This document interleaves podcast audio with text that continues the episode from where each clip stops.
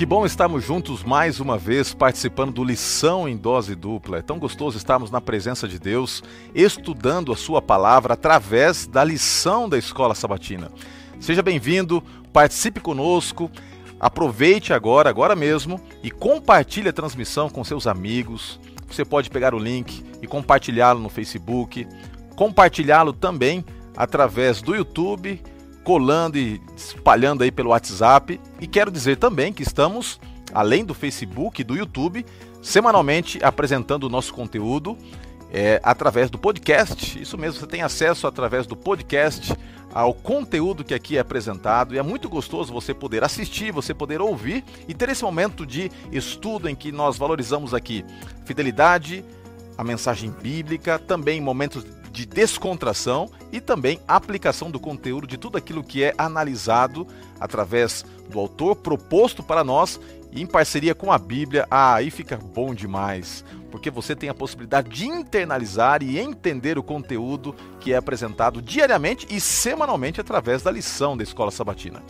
Quero deixar um recado para você também, você que ainda não fez a sua assinatura da lição. Nós estamos no mês do projeto Maná, Projeto Maná é uma iniciativa que a igreja tem de incentivo a todos os membros e amigos também que queiram assinar a lição da escola sabatina. É muito simples, você pode quiser mais informações, digitar aí Projeto Maná no Google, fica muito fácil você ter acesso.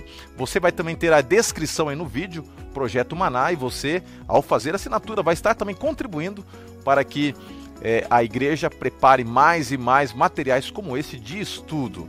Como é lição da Escola Sabatina e a lição é em dose dupla, eu tenho a alegria de apresentar a vocês um grande amigo. Esse amigo é ponta firme, gente boa demais. Tirando o time que ele torce, ele é maravilhoso. Tenho aqui a alegria de apresentar o pastor Peducci, meu amigo. Você está com um sorriso já maroto, né? Porque eu não vou dizer qual é o time que você torce, nem qual eu torço. Vamos deixar assim no anonimato. Mas fora isso, que coisa boa. Brincadeira, viu? Brincadeira à parte. Até quando a gente tem essa situação assim de, de conhecer alguém que torce para um time também tão vitorioso como o seu, a gente tem que reconhecer também isso e valorizar. Mas, amigo, faz, faz tempo que eu queria trazê-lo aqui, deu certo. Eu estou muito feliz de ter a sua presença conosco. Como é que você está, meu amigo? Muito obrigado, Pastor Roger, pelo convite. É muito bom estar aqui com você. Para mim é uma honra, uma alegria da gente estar tá aqui conversando, interagindo sobre a lição de escola sabatina, né? Estar também com os nossos amigos que estão em casa também, os nossos irmãos. Obrigado pelo convite, muito bom. Pastor Peducci, o seguinte, é, muitas pessoas estão assistindo, pessoas que de repente ainda não conhecem bem. Eu queria que o pastor falasse um pouquinho o nome completo, nome da esposa, a igreja a qual agora você está conduzindo, para que nós possamos conhecê-lo um pouquinho melhor, pastor. Muito bem, pastor Roger. Meu nome é completo, é Jorge Pascoal Peducci. Na realidade, meu nome é um nome composto. Muitas pessoas me conhecem como Jorge Peducci, uhum. mas na realidade é Jorge Pascoal Peducci. Eu estou uh, no ministério há 25 anos. Que benção! E passei por vários distritos, várias situações. E hoje eu estou no distrito de Diadema. E ali o distrito é composto pela Igreja Central de Diadema é, o Parque Real e o Jardim Campanário. Inclusive, eu quero mandar um abraço para vocês, meus queridos irmãos e amigos do meu distrito de Diadema. Obrigado pelo carinho de vocês de sempre, pelo respeito. É muito bom estar com vocês. E o nome da minha esposa é Ellen e ela é professora, também ajuda aí nessa área educacional, né, no Colégio Adventista, e estamos aí juntos. Que alegria, viu? Que benção, que privilégio. Olha, e sem nenhuma demagogia, eu tenho um carinho, uma admiração muito grande pelo pastor Peducci. Não por acaso, fiz questão aqui que ele estivesse e conseguimos aí ajeitar as datas para que fosse viável a nossa participação hoje com você aí através do lição em dose dupla. Uma, uma admiração profunda porque é realmente um homem de Deus muito consagrado conhecedor da palavra do Senhor, e nada melhor do que ele, que sempre tem nos auxiliado na escola sabatina, desde que assumi a pasta aqui de coordenação da escola sabatina na Associação Paulista Sudeste. Pastor Peducci, sempre que eu solicito ajuda, sempre disposto, sabe? De maneira muito presta, ele está ali sempre nos ajudando. Pastor, muito obrigado de verdade pela sua disposição constante em ajudar a igreja como um todo, né? A gente entende que o ministério nosso não é restrito apenas a um local. Atualmente você está pastoreando ali a igreja de Diadema, né, e as, e as demais igrejas que compõem o distrito. Eu sei que tem sido uma bênção a sua participação, a sua liderança junto ao distrito. E, e eu sei que também é, um pouquinho disso vai ser emprestado hoje para todos os nossos amigos que estão participando do, do Lição em Dose Dupla. Nós vamos orar pedindo a presença de Deus ao começarmos esse estudo tão importante. Aliás, a lição como um todo, ela é maravilhosa. Ela foi escrita pelo pastor Tim, doutor Tim foi meu professor de teologia, um homem de Deus inteligentíssimo, alguém que é um profundo conhecedor da palavra de Deus, e esta temática nos ajuda a entender, entre outras coisas, quem nós somos e nos dá uma clareza mais ampla da nossa cosmovisão, que é extraída da palavra de Deus. Entender o que o homem é é fundamental para que nós consigamos visualizar de onde viemos, aonde estamos, para onde vamos e através da Bíblia nós podemos estabelecer uma cosmovisão segura, tá bom? Aí fica o meu desafio para que você estude a lição como um todo. Se você esqueceu de estudar um dia, sabe, acelera lá, releia, aproveite, estude, mesmo que de maneira retrospectiva, alguns temas que ficaram para trás, porque você vai ser muito abençoado através do estudo da lição. Pastor, sem mais delongas, nos dirija uma palavra de oração? Vamos orar então. Maravilhoso Deus, Pai querido, nós te louvamos e te agradecemos pela vida, pela tua bondade, pela tua misericórdia e pedimos, Pai, que o Senhor permaneça aqui conosco na recapitulação, na discussão desta lição da Escola Sabatina tão importante, tão vital para as nossas vidas. Abençoe também os nossos queridos amigos e irmãos que estão agora também nos acompanhando, que também eles tenham a tua bênção, que eles tenham também a tua iluminação Permaneça aqui conosco, Pai, em nome de Jesus. Amém.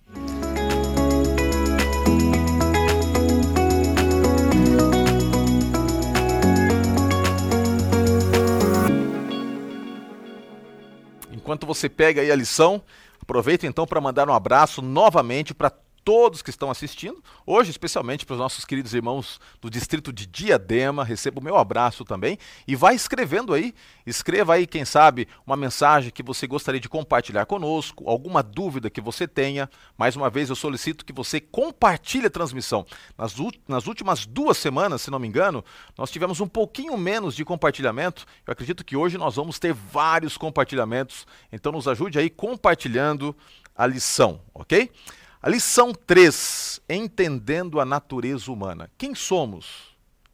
Como fomos criados por Deus? Talvez a melhor maneira de compreendermos o que acontece na morte é analisarmos nossa origem. E eu queria desafiá-los agora a atentarmos para o assim diz o Senhor, abrindo a Bíblia lá no livro de Gênesis, capítulo 2, verso 7. Se você tem aí sua Bíblia, pode ler comigo. Gênesis, capítulo 2. Vamos todos aí achar, Gênesis capítulo 2, o verso 7. Pastor Peducci, você pode ler para nós? Claro. Gênesis 2, verso 7. Esse é o verso principal. Então o Senhor Deus formou o homem do pó da terra, e lhe soprou nas narinas o fôlego de vida, e o homem se tornou um ser vivente. O centro do grande conflito, pastor Peducci, a gente é, entende que acontece nessa disputa entre Cristo e Satanás, onde a palavra de Deus é questionada, onde Cristo e a sua supremacia divina é invejada e atacada, né? E, e é por isso que a gente precisa analisar o grande conflito como sendo a linha mestra de compreensão da Bíblia como um todo. E a gente sabe que no começo do grande conflito, quando ele chega aqui para a Terra, ele se manifesta através de uma grande mentira que foi contada aos nossos pais, que infelizmente cederam à tentação e automaticamente introduziram nesse mundo, através dessa escolha equivocada, o pecado e as consequências estão aí visíveis e patentes a todos os olhos. Lá, no primeiro ponto do pecado, eh, havia a tentativa de Satanás colocar em descrédito a palavra de Deus, dizendo o seguinte: olha, vocês podem pecar, porque o pecado é uma bênção. Seus olhos vão se abrir, vocês serão como Deus, conhecedores do bem e do mal. Só que Deus havia dito e assegurado por intermédio da sua palavra que o pecado traria a morte. E aí nós temos a questão da morte como sendo algo central na compreensão do significado do pecado. O pecado em última consequência, ele sempre vai apontar para a morte. Com certeza. É interessante notar que essa mentira colocada por Satanás lá no Jardim do Éden, ela se desenvolveu de muitas maneiras, de muitas formas no decorrer dos milênios e chegou a nós até hoje. Né? Interessante notar que nós vamos conversar até um pouquinho depois sobre isso, né? mas assim, biblicamente falando, nós cremos que quando a pessoa morre, ela não vai para lugar nenhum, ela descansa. Então eu costumo dizer o seguinte, que se a pessoa ela acredita é, que quando a pessoa morre, ela vai para algum lugar, ou a alma de alguma forma continua, ela pode até acreditar nisso. Só que isso não é bíblico. Isso veio de Satanás, lá no Jardim do Éden. Ah, você tocou num ponto importante. Escuta você que está em casa, olha, o que o pastor falou é muito importante. O cerne da primeira mentira está aí. Você pode pecar porque você não, não morrerá. Esta ideia de que o pecado não gera morte, ela não pôde ser evitada no sentido de uma análise realista. Nós nos deparamos com a morte em todos os momentos. Se você está na rua caminhando, você vê vegetais mortos, você pode se deparar com animais mortos. De maneira ainda mais profunda e triste, nós nos deparamos com as pessoas que amamos num caixão, mortas.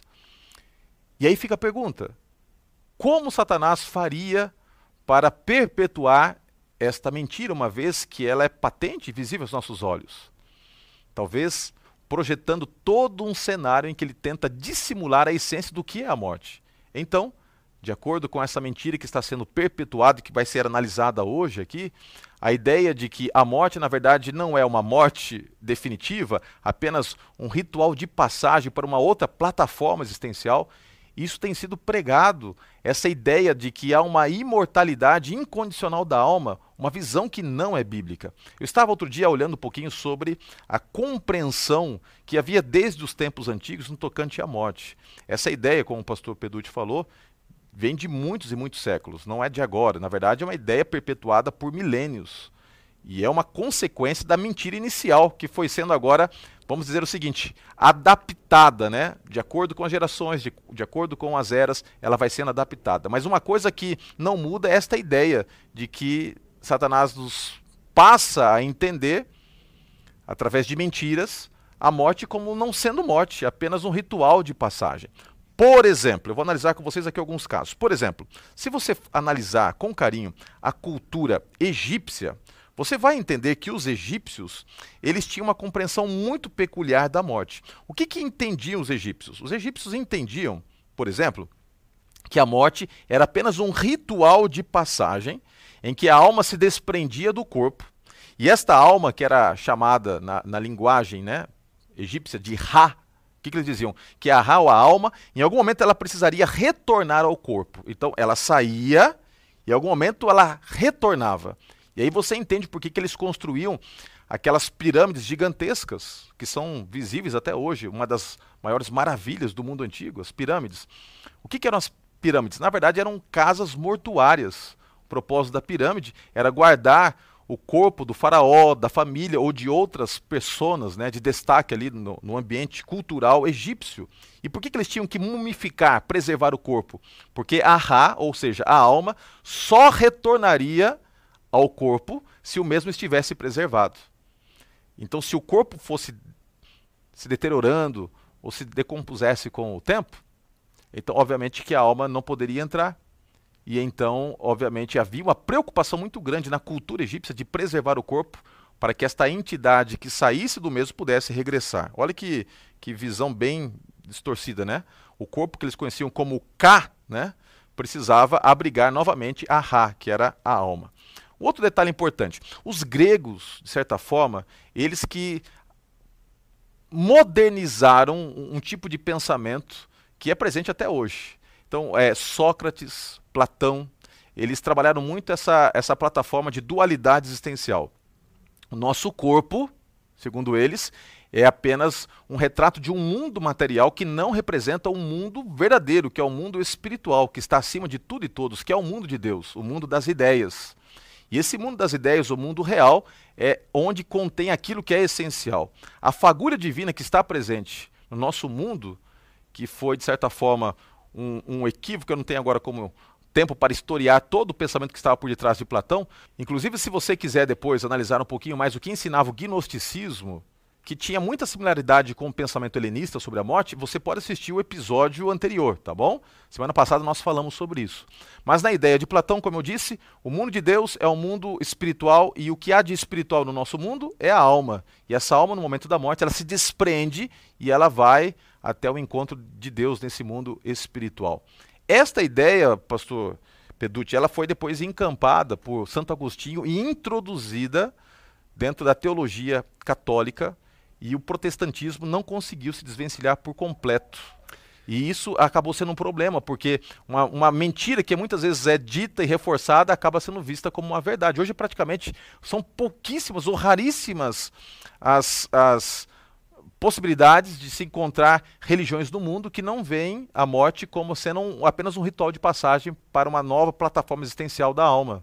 Interessante notar, eu estava é, escutando você falar, pastor, se nós pudéssemos resumir tudo o que você está falando, é o seguinte: a ideia é, de imortalidade da alma, ou seja, de que não importa se você pecou ou não, não importa seu estilo de vida, de alguma forma você vai continuar após a morte, é uma ideia satânica, veio do Jardim do Éden que com o passar dos anos, dos séculos, dos milênios, ela foi se propagando nas mais variadas culturas, nas mais variadas religiões. E cada religião, cada cultura crê de alguma forma um pouco diferente uma da outra. Mas a essência é a mesma: você continua depois da morte. E isso, de alguma forma, através da influência helenística, grega, entrou também no cristianismo. Né? É, se ele não foi o primeiro, foi um dos primeiros que introduziram essa questão influenciado por Platão, Tertuliano, no uhum. início do segundo século, no final do segundo século, dessa ideia de que existe a alma independente do corpo. E isso com certeza depois Agostinho, claro, isso com certeza influenciou uhum. o cristianismo de uma tal forma, entendeu? Que se popularizou tanto como você uhum. falou, que a gente vê essa uhum. questão, a ideia da imortalidade da alma é uma ideia extremamente popular. Uhum e agradável, aceitável para as pessoas. A gente vê nos filmes, nas novelas, nos desenhos animados, entendeu? Então, essa ideia da imortalidade da alma é uma ideia popular, mas totalmente contrária à palavra de Deus. E, e alguns perguntam, mas por que todo mundo acredita, né? Você mencionou Tertuliano, é, eu mencionei Agostinho, até mencionei Agostinho porque ele foi talvez o que melhor sistematizou essa doutrina uhum. e isso acabou se transformando numa referência dentro da Igreja Romana e, e como consequência hoje em dia a gente percebe que todas, ou, ou todas não, né? Eu diria que a maioria das igrejas né, evangélicas protestantes acabam compactuando com esse tipo de pensamento, mas isto, pastor, embora esteja muito amplamente divulgado e seja visto por muitos como uma verdade. Muitos filmes, né? Hollywood explora muito isso, e hoje em dia Netflix, e quantos filmes, séries que são produzidas tendo este pano de fundo ideológico, mas a Bíblia não apresenta isso.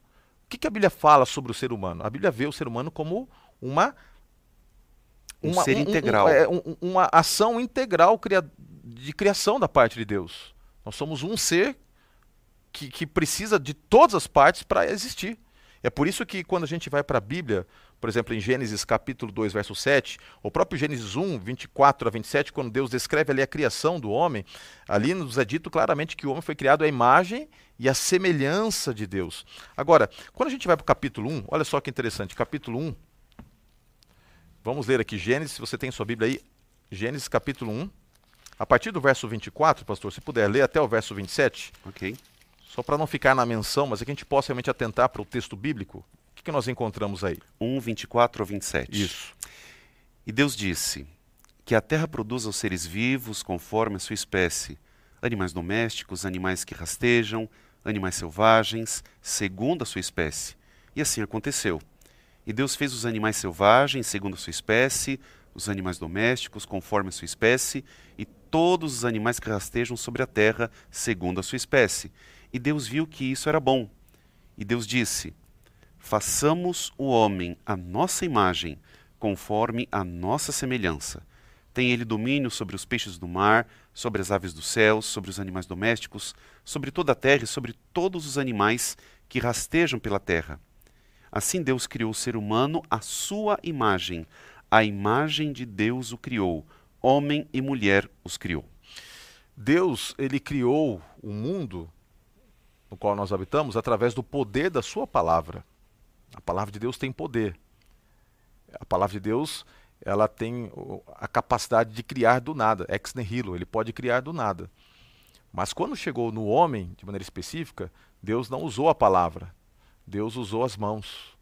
Deus usou o seu sopro, porque diferente dos outros animais, que também, de certa forma, têm na sua estrutura física componentes orgânicos da terra, né? Se você analisar os restos mortais de qualquer animal que, que entra em no estado de putrefação, você vai ver que a estrutura física dos animais em geral é, é, é baseada nos compostos orgânicos da terra. O, os animais são terra, né? De certa forma. Nós somos terra, por isso que quando morremos nos tornamos novamente pó. Se você pegar o corpo de um homem, é, e for fazer a exumação deste corpo depois de muito tempo, você vai perceber que não há diferença ali nos compostos você, da Terra. Você vai encontrar fósforo, ferro, potássio, tudo que é na Terra você vai ter no corpo do homem. Só que tem um adendo aqui na narrativa bíblica: o homem foi criado à imagem e à semelhança de Deus. Nenhum outro animal foi criado à imagem e à semelhança de Deus. E se nós somos criados à imagem e à semelhança de Deus, isso nos mostra claramente que nós somos diferentes. Nós temos essencialmente algo que os outros não têm, que é a capacidade de raciocinar, que é o livre-arbítrio, que é justamente a, a, a, disposição cognitiva diferenciada que não há em outros seres criados aqui na Terra, a não ser os outros seres criados sem perfe é, perfeitos, né, sem pecado no universo, que estão presentes. Agora, isso nos mostra uma coisa. Talvez pelo fato de que é, ponderando sobre sua própria existência, a gente perceba que somos diferentes, que temos capacidades mentais, intelectuais diferentes, talvez há essa ideia na parte de muitos de que isto foi introduzido em algum momento pós a, a, a parte material ser constituída ou até o contrário, algumas religiões ensinam, né, que a, a, as almas elas são colocadas uhum. em corpos que são feitos porque é como se fosse impossível explicar essa dicotomia de que nós temos efetivamente temos mesmo elementos espirituais inatingíveis e elementos físicos. Só que de acordo com a Bíblia, uma coisa não está em discordância da outra e uma coisa não vem antes do que a outra, senão pelo fato de que entendamos pela narrativa bíblica de que só somos o que somos se analisarmos o todo, certo? Em conjunto. Isso mesmo, pastor, nós somos um conjunto, nós temos que ser vistos, o ser humano, como um todo. E eu só gostaria de reforçar isso que você disse, muito importante. Nós temos consciência, nós temos livre-arbítrio, nós temos capacidade de escolhas. E o interessante notar que é, essa é a grande diferença. Deus nos formou. Por, por isso que usa essa expressão. Formou Deus o homem, né? É, é, do pó da terra, Gênesis, no caso, Gênesis 2,7, da ideia de manipular. Foi, nós fomos feitos com, de uma forma muito especial. Por isso que nós somos a obra-prima da criação. Né? Agora, também tem um detalhe, que eu acredito que você vai entrar nisso agora, do que nós somos formados. Né? Porque assim, é, eu costumo dizer que para que a gente possa entender para onde vai o homem quando morre, nós precisamos ter a certeza bem clara na nossa mente de, de onde nós viemos e como nós fomos formados. E Gênesis 2,7 fala sobre isso. Vai explicar.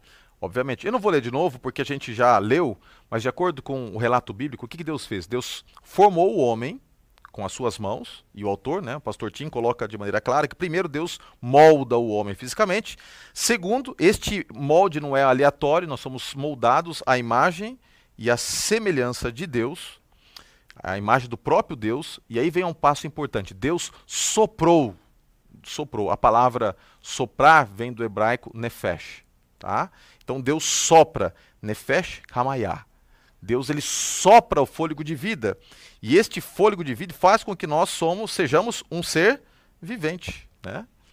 Nefesh hamayah. Somos um ser vivente. Então, quando a gente analisa a própria expressão hebraica, ser vivente, ou alma vivente, como alguns né, traduzem, né, na, inclusive na revista atualizada está lá alma vivente, talvez Alguns pensam assim, lendo o relato bíblico, já com os pressupostos filosóficos helenistas na mente. Ah, então Deus formou o homem, e aí Deus colocou uma alma no homem. Só que não é isto que a gente vê na língua original bíblica. Deus não cria algo e anexa outra coisa. Porque a própria expressão nefesh, né, ou alma, ela está muito associada a sopro, direito de vida.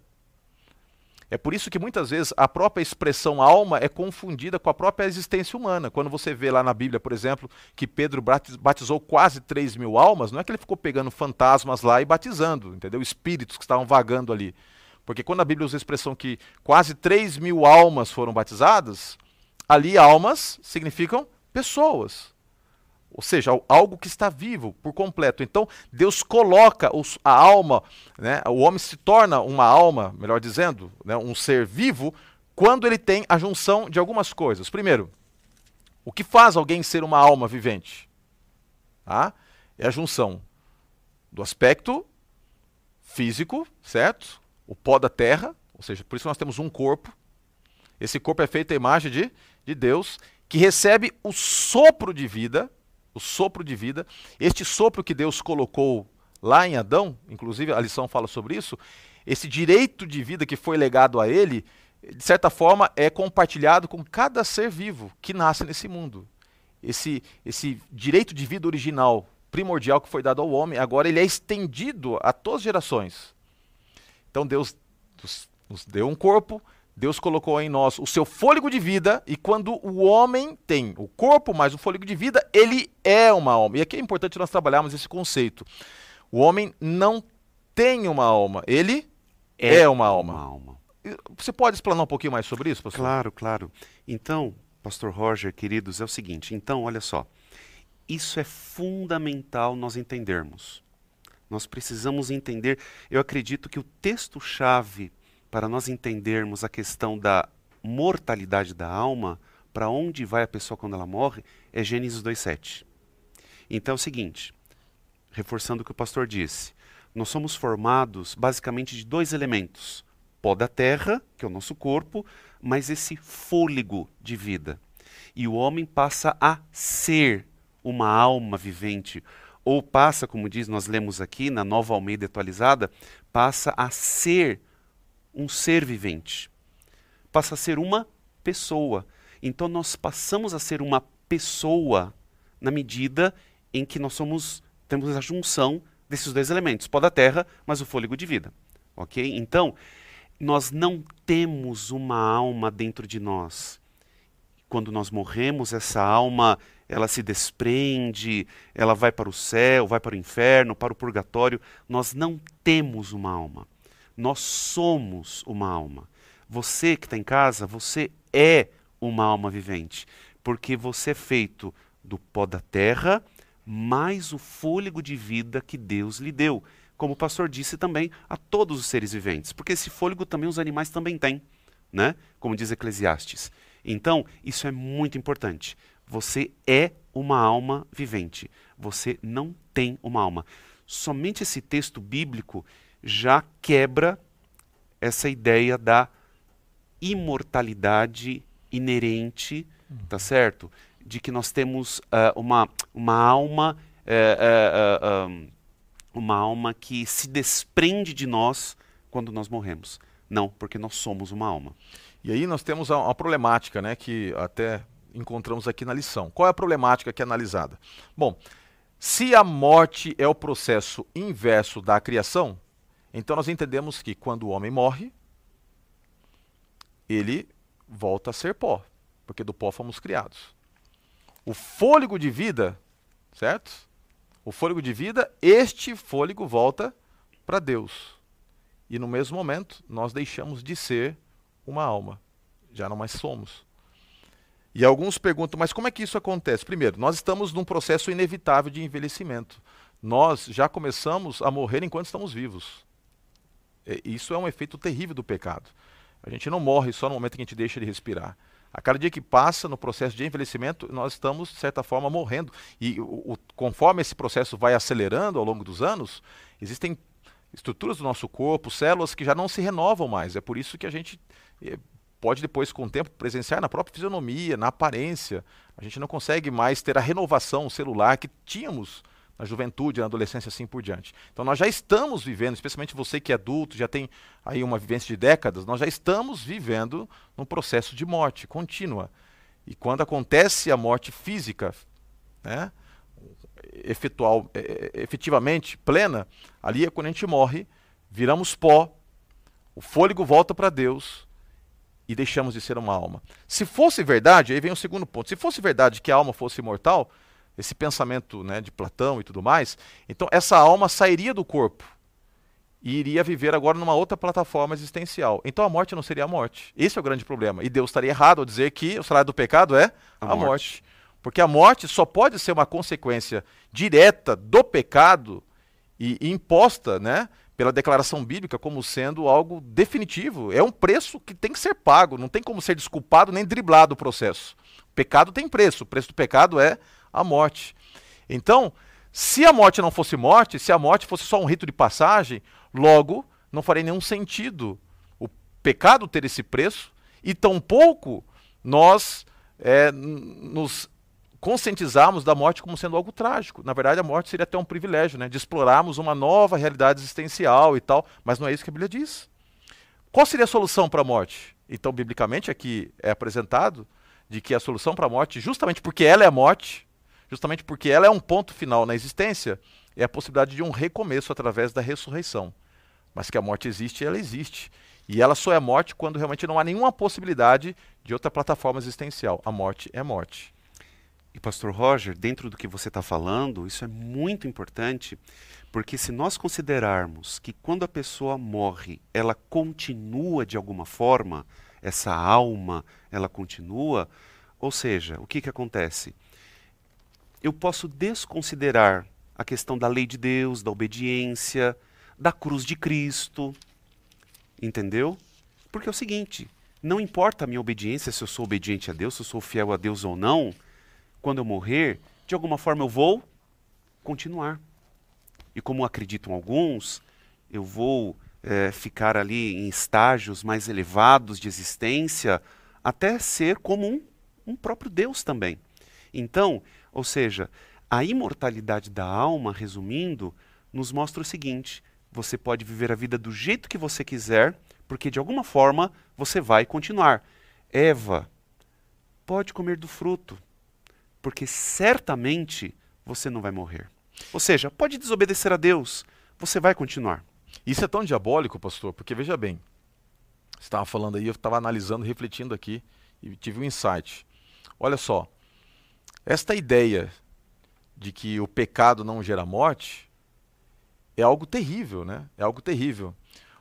Porque, inclusive na Idade Média, quando vai sendo estruturado ali todo o conceito de céu, inferno e purgatório, vem a possibilidade de redenção pós-morte. Então, se você não for tão terrível a ponto de ir direto para o inferno, você pode passar por um estágio intermediário no purgatório em que você sofre um pouco para depois, tendo expurgado ali a sua vida, um aprimoramento existencial nessa pós-realidade existencial de alma, agora adentrar a realidade celestial. Então, olha só como o diabo é tão astuto. Se ele leva a pessoa a pensar dessa forma, ela vive de maneira inconsequente, morre, morre perdida, acreditando que após a morte teria uma possibilidade de salvação. Ou seja, ela desperdiçou aquilo que ela tem de mais precioso, que é a vida agora, o presente. E outra coisa, hoje é o momento de tomarmos uma decisão. A nossa existência, que vai selar o nosso futuro, é agora através das nossas escolhas. Então, se eu vejo a morte como não sendo morte, eu começo a ver além da morte uma possibilidade de redenção, quando na verdade redenção ela é nos ofertada neste momento agora em que nós estamos aqui. Ou não seja, há redenção pós-morte. Ou seja, a chance que Deus nos dá de aceitarmos a Cristo, de colocarmos a nossa vida em conformidade com a lei de Deus, com a vontade de Deus, é essa vida. Morreu, a vida está selada, acabou, entendeu? Ou é ser a ressurreição da vida ou a ressurreição da condenação. Inclusive, pastor, é, eu não sei se você ia tocar nesse, nesse ponto, até mesmo Ezequiel capítulo 18, versículo é, 4. É, é, trabalhar agora. Até porque, então, por vamos favor. fazer o seguinte, vamos, vamos, trabalhar duas coisas. Vou pedir para você me ajudar em duas coisas, pastor, uhum. já que a gente está nessa, nessa conversa gostosa aqui desse tema, tá? Primeiro, alguns dizem assim, mas como explicar então o fato que está lá em, em Eclesiastes, capítulo 12, Uhum. verso 7, que diz assim: O pó volte à terra como era, e o espírito volte Ok. a Deus. Então, bom, a alma morre. Aonde que eu encontro na Bíblia um texto que diz que a alma morre? Segundo, e como entender o fato de que a própria Bíblia diz que o espírito volta para Deus? Vamos lá então? Você pode me ajudar? A gente vai conversar sobre isso um pouquinho? Vamos, Vamos por partes. Primeiro, como é, na Bíblia, já que a gente está falando primeiro de alma, antes de falar da questão do espírito, onde a gente encontra, tem esse texto clássico que você mencionou, e é que eu leria aqui também, que está em Ezequiel, tá? Ezequiel capítulo 18, verso 4. Ezequiel 18, verso 4, nós lemos o seguinte. Como explicar isso aqui, pastor? Vamos lá. Ezequiel 18, verso 4. Vai colocando aí suas perguntas, tá bom? Se você tem algum questionamento, se você quer colocar um comentário para enriquecer aqui o nosso, nosso estudo, a nossa conversa, pode colocar aí, tá bom? Diz assim: Eis que todas as almas são minhas. A alma do Pai, também a alma do Filho é minha. A alma que pecar, esta morrerá. Como que a gente explica isso aqui, então? Olha, pastor Roger, se nós pegássemos o texto do jeito que você leu, a alma que pecar, essa morrerá, na minha visão já seria um argumento suficiente para dizer, olha, a alma, ela morre. Entendeu? Só que tem um detalhe importante. Quando aqui está falando de alma, e muitas vezes a gente, as pessoas muitas vezes, dependendo da sua cosmovisão, visão, elas são tentadas a pensar nesta alma Que se desprende, Que se desprende do e corpo tal. e tal, né? mas é o seguinte, aqui na Nova Almeida atualizada, olha só que interessante, como que muda de figura. Olha só, aqui diz assim, 18.4, Eis que todas as pessoas são minhas, assim como a pessoa do Pai, também a pessoa do Filho é minha. A pessoa que pecar, essa morrerá. Ou seja, aqui já é uma tradução um pouquinho melhorada. Porque alma, na realidade, biblicamente falando, não é uma entidade que, consciente que se desprende do seu corpo quando você morre. Na realidade, alma, geralmente na Bíblia, se refere à pessoa, a ser vivente. E o homem passou a ser a ser, um, a ser uma pessoa, a ser um ser vivente. Na nova, na nova versão internacional, a NVI, E, e a palavra aqui, pastor, só para destacar, Aham. a palavra que aparece aqui em Ezequiel 18, verso 4, é a mesma lá de Gênesis, Nefesh. Gênesis, ok. Nefesh. É É, a mesma palavra, entendeu? O que deixa muito claro o que você está desenvolvendo aí de raciocínio. É isso aí. Porque não está falando de uma coisa diferente, está falando daquilo que Deus colocou né, e fez Isso com que aí. nos tornássemos, né? É isso aí. Ele coloca em nós o seu fôlego de vida e nos tornamos alma. É por isso que a palavra aqui é a mesma, é Nefesh. Se você for para a língua original, você vai perceber que aqui em Ezequiel 18,4, Nefesh é a palavra. Por isso, pastor, é o seguinte: pó da terra mais o fôlego de vida, passamos a ser nefesh, ser vivente, uma alma vivente. Interessante que aqui em Ezequiel 18:4 diz- traduz alma, né, que é, é, é, revista atualizada diz alma, a alma que pecar essa morrerá. Aqui já diz a pessoa que pecar. Na nova versão internacional, NVI diz aquele que pecar, ou seja, todas as traduções, mas especialmente essas duas últimas, mostram que que alma aqui é pessoa, é ser humano. Ou seja, nós somos seres humanos que pecamos, que erramos e todos nós devido ao pecado estamos sujeitos à morte. E- Ok? E, e agora, ah, inclusive, eu queria que você anotasse isso aí, tá? Você que é professor, especialmente você que é professor da escola sabatina, que pode ter eh, que se deparar com algum tipo de questionamento nesse aspecto ao estudarmos a lição, anota aí a palavra que aparece em Ezequiel 18, 4, a palavra que aparece lá em Gênesis 2, verso 7 é Nefesh, tá? Nefesh. E aí vem um ponto importante. Não é uma questão interpretativa. Nefesh, essa palavra hebraica, ela tanto indica alma quanto indica pessoa. Porque na visão hebraica bíblica, alma e pessoa é a mesma coisa. Quem vai dar essa nova conotação para a palavra alma como sendo uma entidade espiritual que se desprende do corpo é o modo de pensamento desenvolvido pelo helenismo, né? Os gregos vão trabalhar muito isso, mas que também já estava presente dentro da estrutura egípcia, que ainda é mais antiga. Ou seja, são as religiões pagãs que dão uma nova interpretação para a palavra alma, e muitos querem hoje estudar a Bíblia com este tipo de pensamento, com esses pressupostos pagãos que foram colocados de maneira talvez inconsciente né, na mente da pessoa, nessa maneira de encarar e, e viver a vida e de pensar sobre a vida, e a pessoa lê e lê com lentes que distorcem. Porque na perspectiva bíblica hebraica, a palavra nefesh, por isso que eu estou enfatizando tanto a palavra nefesh, tanto pode ser traduzido, como o pastor mencionou, como pessoa, como alma. Porque, biblicamente, o que é uma alma? É uma pessoa. Enquanto nós estamos vivos, somos almas. Né? Por isso que eu quis dar essa ênfase, pastor, porque não é só uma questão de você querer. Ah, não, olha, veja bem, não. É a palavra. A palavra ela tomou uma conotação diferente nos nossos dias. Biblicamente não era assim. Essa ênfase é extremamente importante e necessária para que a gente possa entender o que acontece com a gente quando a gente morre, né? Quando o ser humano morre, né? E é por isso que a gente vê, pastor, não sei, é, só antes de entrar na questão aí do, do espírito que volta para uhum. Deus, né? Ezequiel 12, verso 7, uhum. a gente vê que Satanás explora muito isso hoje em dia nas mídias, né? Eu, eu, me lembro daquele filme, Ghost, do outro lado da vida. Eu não vou mentir, não. Eu assisti quando era adolescente esse filme. É tão bonitinho, você vê lá a alma que sai, mas ele não, não, ele fica um tempinho vagando, entrando em contato ali com, com a mulher que ele amava, né, que é, que é a namorada dele e tal, né, ele foi assassinado e tal, e aí depois o, o bandido morre também, a alma dele vai para e você fica assistindo aquilo e me pensa, ai que coisa mais linda, aí as crianças assistindo é, Gasparzinho Camarada, né, e, e, Gust, né? Gasparzinho Camarada, Rei Leão. E, Rei Leão, e fico vendo essas coisas. Puxa, que legal, né? Que bonitinho, bonitinho nada. É uma doutrinação, muitas vezes trabalhando com elementos subliminares, tentando inculcar na nossa mente esta mentira, que foi a mentira primordial. Você pode pecar que você não morre, não. Fica tranquilo. Você morreu, é só um outro jeito de viver, entendeu? E está presente nos nossos dias. E se nós não cuidarmos, isso acaba entrando como algo natural, porque as novelas falam disso. Né? Lembra aquela novela famosa, A Viagem, que fez realmente que era uma viagem, né? Fez as pessoas ficarem conversando muito e pensando sobre isso. Netflix, hoje em dia, é, tudo que você parar para analisar de streaming hoje em dia de vídeo, fica bombardeando isso, entendeu? Desenhos animados, desde pequenininhas crianças, desde o Tom de Jerry, as pessoas estão assistindo lá, morre o, o, o, ratinho, a alma sai dele. Então é um pensamento muito comum, mas não é a visão bíblica, porque biblicamente Nefesh é igual a pessoa.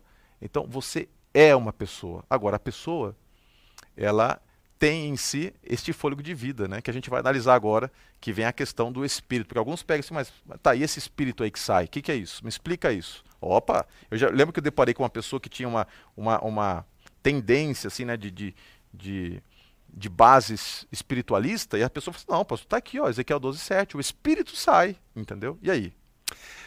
É bacana que é interessante notar que Eclesiastes capítulo 12, eh, a partir do versículo 1, né, Salomão ele fala assim, lembre-se de Deus quando você é jovem, para que quando não cheguem os dias maus, né, que é a velhice, né? Você olhe para trás e fala, poxa, minha vida não teve sentido, minha vida não teve prazer. E, e, e, e aí Salomão ele fala um pouquinho sobre a questão do processo do envelhecimento. E nós chegamos no versículo 7, que diz assim, né? Eclesiastes é, capítulo 12, no versículo, no versículo 7, que diz assim: E o pó volta à terra de onde veio, e o espírito volte a Deus que o deu. E aí, né, pastor, muitas pessoas falam: tá bom, a pessoa tá. Quando ela morre, tá certo? Nós somos feitos do pó da terra, mas o fôlego de vida. Então passamos a, a ser, né? Somos, somos uma alma vivente. Tá. E nós cremos aqui, biblicamente falando, que aqui fala: o pó volta à terra que o era. Nós morremos, nós desintegramos. Essa é a realidade. Voltamos a ser pó, né? Quando Deus disse, né, depois do pecado, para Adão, tu és pó e ao pó tornarás, né? É triste isso, né? Mas é a nossa realidade. Mas e aqui diz também, e aqui diz também que o espírito volta para Deus. Nós cremos então que se nós somos a junção do pó da terra mais o fôlego de vida, passamos a ser uma alma vivente, no momento em que esses dois elementos se desconectam, pó da terra e o fôlego de vida, nós deixamos de existir. Acabou. Não vemos mais nada, não sentimos mais nada, é o que a gente vai ver. Mas aí as pessoas falam, mas esse espírito aqui? Na realidade, pastor Roger e queridos que estão em casa, esse texto ele foi mal traduzido para o português. Essa é a realidade, tá? Na realidade, houve aqui uma uma uma foi uma tradução um pouco interpretativa na realidade. Porque esse texto aqui, em hebraico, espírito aqui, é ruá. E ruá, em hebraico, significa sopro, vento, fôlego. Ok? Então, na realidade, o que o texto está falando aqui é o seguinte: e o pó volta para a terra, e o ruá, o fôlego, o sopro de Deus, volta para ele. É isso, é simplesmente isso. Não é um espírito consciente que sai depois, que volta para Deus, que vai para o céu, aquela coisa toda, não. É o fôlego de vida, é o ruá, é um vento, é um sopro. Nesse momento, os dois se desconectam e a alma que somos nós deixamos de existir completamente. Inclusive, pastor, eu queria desafiar os professores a terem essa curiosidade de, de vez em quando, estudar a Bíblia no original. Mas como? Eu não sei hebraico, eu não sei grego. Nós temos uma facilidade, nós temos livros, temos aí é, enciclopédias, temos dicionários bíblicos que trabalham alguns termos no original, é, temos comentários bíblicos também, mas há uma facilidade hoje em dia. Se você tem, por exemplo, um celular, você pode baixar algumas versões que têm a, a, as palavras no original e o que elas realmente é, apontam, representam, o significado real dessas palavras, tá? E a tradução das mesmas. Eu tenho um aplicativo para indicar aqui, pastor, que é o Touch Bible. Eu uso muito esse aplicativo. Ele é um aplicativo que ele tem a versão em inglês, né? E na versão em inglês você tem toda a Bíblia, palavra por palavra em hebraico. Daí você clica lá na palavra, aparece como pronunciar, como ela é escrita e o significado. E se você quiser um dia fazer a prova, você vai perceber que lá, realmente, no livro de Eclesiastes, capítulo 12, verso 7, a palavra é ruá. Realmente está aqui, ó, ruá. Né? Se escreve ruash, mas pronuncia ruá, e que significa, olha, de acordo com o dicionário, é vento, sopro, a semelhança de um fôlego, não precisa mais nada, né? Está aqui. Poxa vida, está aqui o significado. Então aqui fica é muito muito fácil, né? A gente é, entender que talvez o que alguns pegam e distorcem nada mais é do que uma tentativa de impor os seus pressupostos à interpretação bíblica, né? Interessante, Pastor Roger e queridos, é o seguinte: a, até a própria lição traz um, um argumento interessante, né? O Pastor Tim traz um argumento interessante, dizendo o seguinte: bom, quando Salomão ele fala aqui sobre é, o espírito que volta a Deus e o pó vai para a terra, Eclesiastes 12, 7, aqui não está fazendo a distinção entre bons e maus, justos e injustos. Está falando de todas as pessoas. Então quer dizer, então, se nós partimos se acreditássemos, né? Se acreditássemos, se acreditássemos que um espírito consciente eh, volta para Deus e vai para o céu, então quer dizer que os espíritos dos injustos, dos maus, dos ímpios também vão automaticamente para o céu? Não tem sentido nenhum. Verdade. Avançando um pouquinho, porque o tempo passa rápido demais, vamos agora analisar sobre a situação é, que envolve as pessoas mortas. Né? É, os mortos estão descansando e os mortos não têm conhecimento nem interação. Dentre as muitas passagens que são colocadas aqui na lição, Jó 3, do 11 a 13, Salmo 115, 17, Salmo 146, verso 4, Eclesiastes 9, 5 e 10, eu queria ler, já que estamos aqui em Eclesiastes, capítulo 9, se você tem aí sua Bíblia, vamos aí para Eclesiastes, capítulo 9, o verso 5 e o verso 10. Já estamos aqui analisando a questão de Eclesiastes. Então, no capítulo 9, verso 5, nós encontramos o seguinte, olha só. Porque os vivos sabem que onde morrer, mas os mortos não sabem coisa nenhuma, nem tampouco têm recompensa, porque a sua memória jaz no esquecimento. O verso 10: Tudo quanto tiver a mão para fazer, faze-o conforme as tuas forças, porque no além, para onde tu vais, não há obra, nem propósito, nem conhecimento, nem sabedoria alguma. A revelação bíblica é muito clara, tá? O morto não tem consciência. O morto não interage com nada que acontece aqui neste mundo. Então, essa ideia de que existem casas mal assombradas e que o, que o espírito do morto volta para conversar. A Bíblia diz que ele, primeiro, ele não tem sentimento, ele não tem recompensa, ele não interage, o morto está tá morto. Certo? Olha só que, que, que concepção muito clara. E quando você vai para os escritos do Novo Testamento, Jesus, lá em João capítulo 11, ele usa uma expressão que para mim é ela que melhor representa o que é a morte.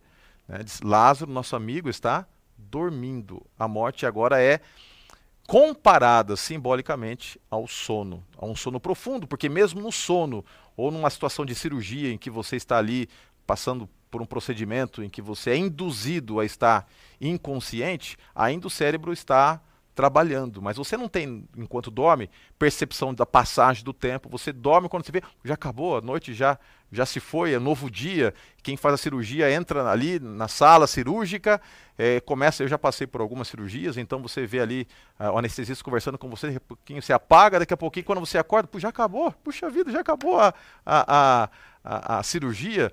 Então, é, quando a gente para para analisar, a morte ela é um sono. Agora é verdade, pastor, que alguns dizem assim, não, mas contra-argumento. Não, é, você vai ler essas expressões em alguns livros poéticos da Bíblia. Né?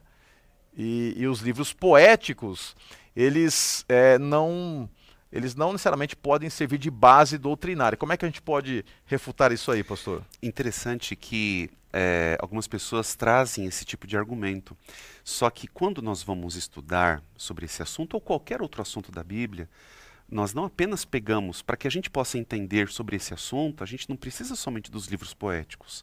Tem tantos outros textos da Bíblia que falam sobre a condição humana pós-morte, que é um sono, né? que a alma deixa de existir, ou seja, nós deixamos de existir. Né? Só que aqui são conceitos que são muito claros, são muito bem definidos em toda a Bíblia, no Antigo e Novo Testamento. Entendeu? Então, a gente não depende apenas desses textos, né? Eles entram para complementar, não é isso? Servem para complementar. Posso fazer um adendo, claro, pastor? Claro, Olha só que interessante. Aqui em Eclesiastes 9, você lê o versículo 5, né? Porque os vivos sabem que hão de morrer, mas os mortos não sabem de nada. Versículo 6, me permita ler. Olha só que interessante. Amor, ódio e inveja para eles, para os que morreram, já não existem mais. E eles estão afastados para sempre de tudo que se faz debaixo do sol. Ora, amor, ódio, inveja são sentimentos de pessoas vivas, né? Nós temos amor, inveja, ciúmes, ódio, raiva. Quem tem esses sentimentos? São pessoas que vivem. Os mortos, eles não têm mais isso. Então eles não sentem mais nada, eles não veem mais nada, eles não ouvem mais nada, simplesmente estão dormindo, inconscientes. E no versículo 10, pastor, eu só queria ler aqui o texto que você leu, né, que algumas pessoas também fazem uma confusão. Tudo que vier às suas mãos para fazer, faça-o conforme as suas forças, porque no além, algumas pessoas então pegam essa palavra além e dão uma ideia assim meio fantasmagórica, meio né, etérea, um negócio assim. Em hebraico, por isso que o pastor falou que vale a pena conferir isso. Em hebraico aqui é Sheol, é a palavrinha Sheol. E Sheol significa lugar escuro, sepultura. Tanto que nessa tradução aqui, da nova Almeida atualizada, está justamente escrito isso. Que diz assim: olha, faça conforme as suas forças, porque na sepultura, para onde você vai, não tem projeto, não tem conhecimento, não tem mais nada. Muito obrigado, pastor. Nós estamos chegando na parte final do estudo e a última coisa que eu gostaria de deixar contigo é uma promessa, uma certeza que nós temos. No livro de Gênesis, capítulo 25, verso 8, diz assim: Expirou Abraão, morreu em ditosa velhice, avançado em anos, e foi reunido ao seu povo. Você vai encontrar, muitas vezes, ao falar de personagens bíblicos, ao tecer algumas biografias, a expressão de que estes, ao morrerem, foram reunidos com o seu povo.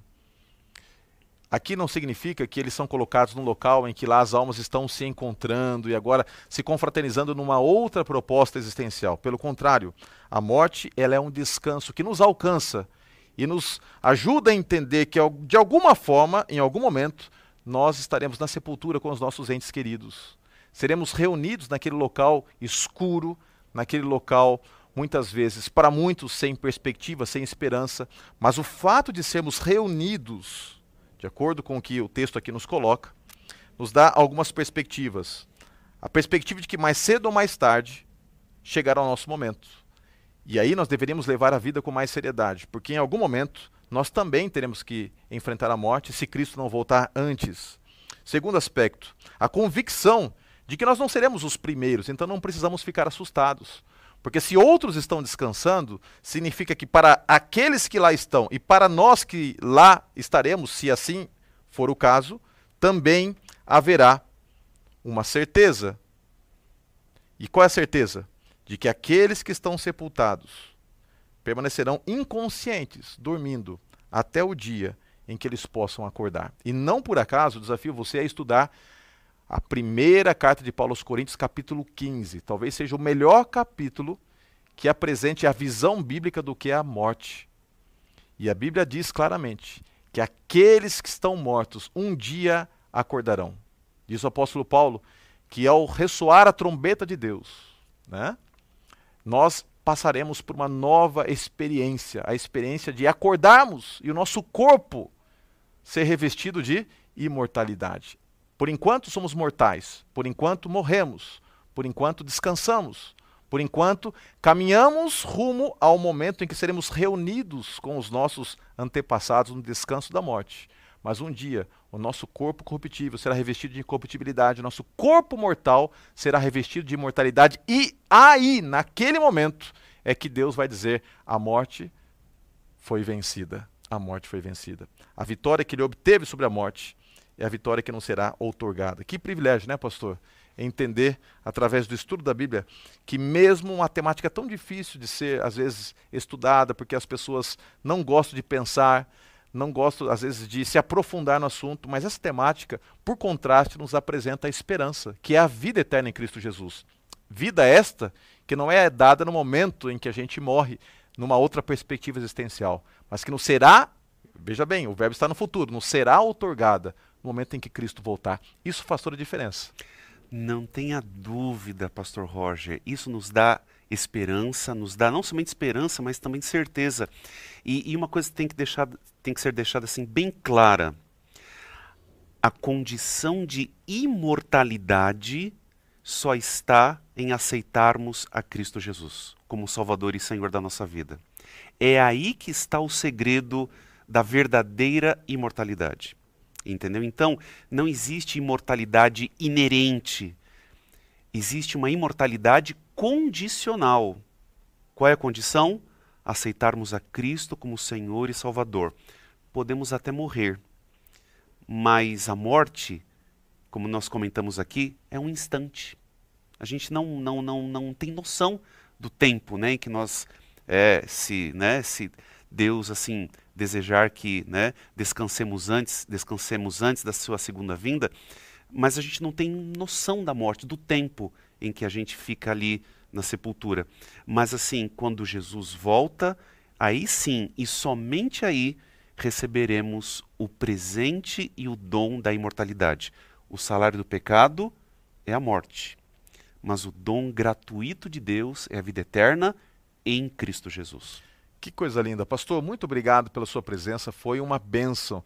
Eu acredito que você que está participando também deve ter apreciado a presença ilustre do nosso querido amigo, pastor Peducci. Se você, inclusive, conhece, deixa o seu recadinho para ele, tenho certeza que ele vai ler aí também os comentários. Foi muito bom estarmos juntos. Que a bênção e a paz de Deus esteja contigo. Você que estudou conosco, você que é membro da Escola Sabatina, você que é professor da Escola Sabatina, você que é diretor da Escola Sabatina, você que acompanha o nosso canal há, há tanto tempo. Que bom continuarmos juntos nessa é, constante e crescente oportunidade de aprendermos através destes encontros mais e mais da palavra do Senhor. Meu abraço a todos vocês.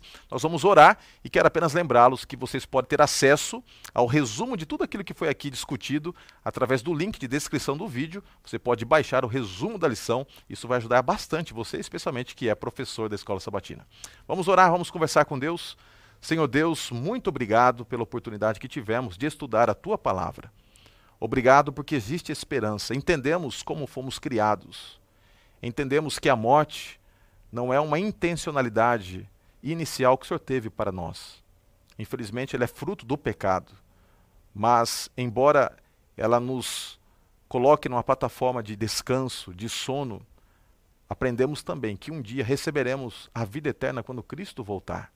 Nos livre, ó Deus, desta influência mentirosa é, no tocante a falsos ensinamentos sobre a morte e que possamos, de maneira lúcida e clara, através do assim diz o Senhor, nos prepararmos enquanto em vida para termos latente no nosso coração a certeza da vida eterna que há em Cristo Jesus.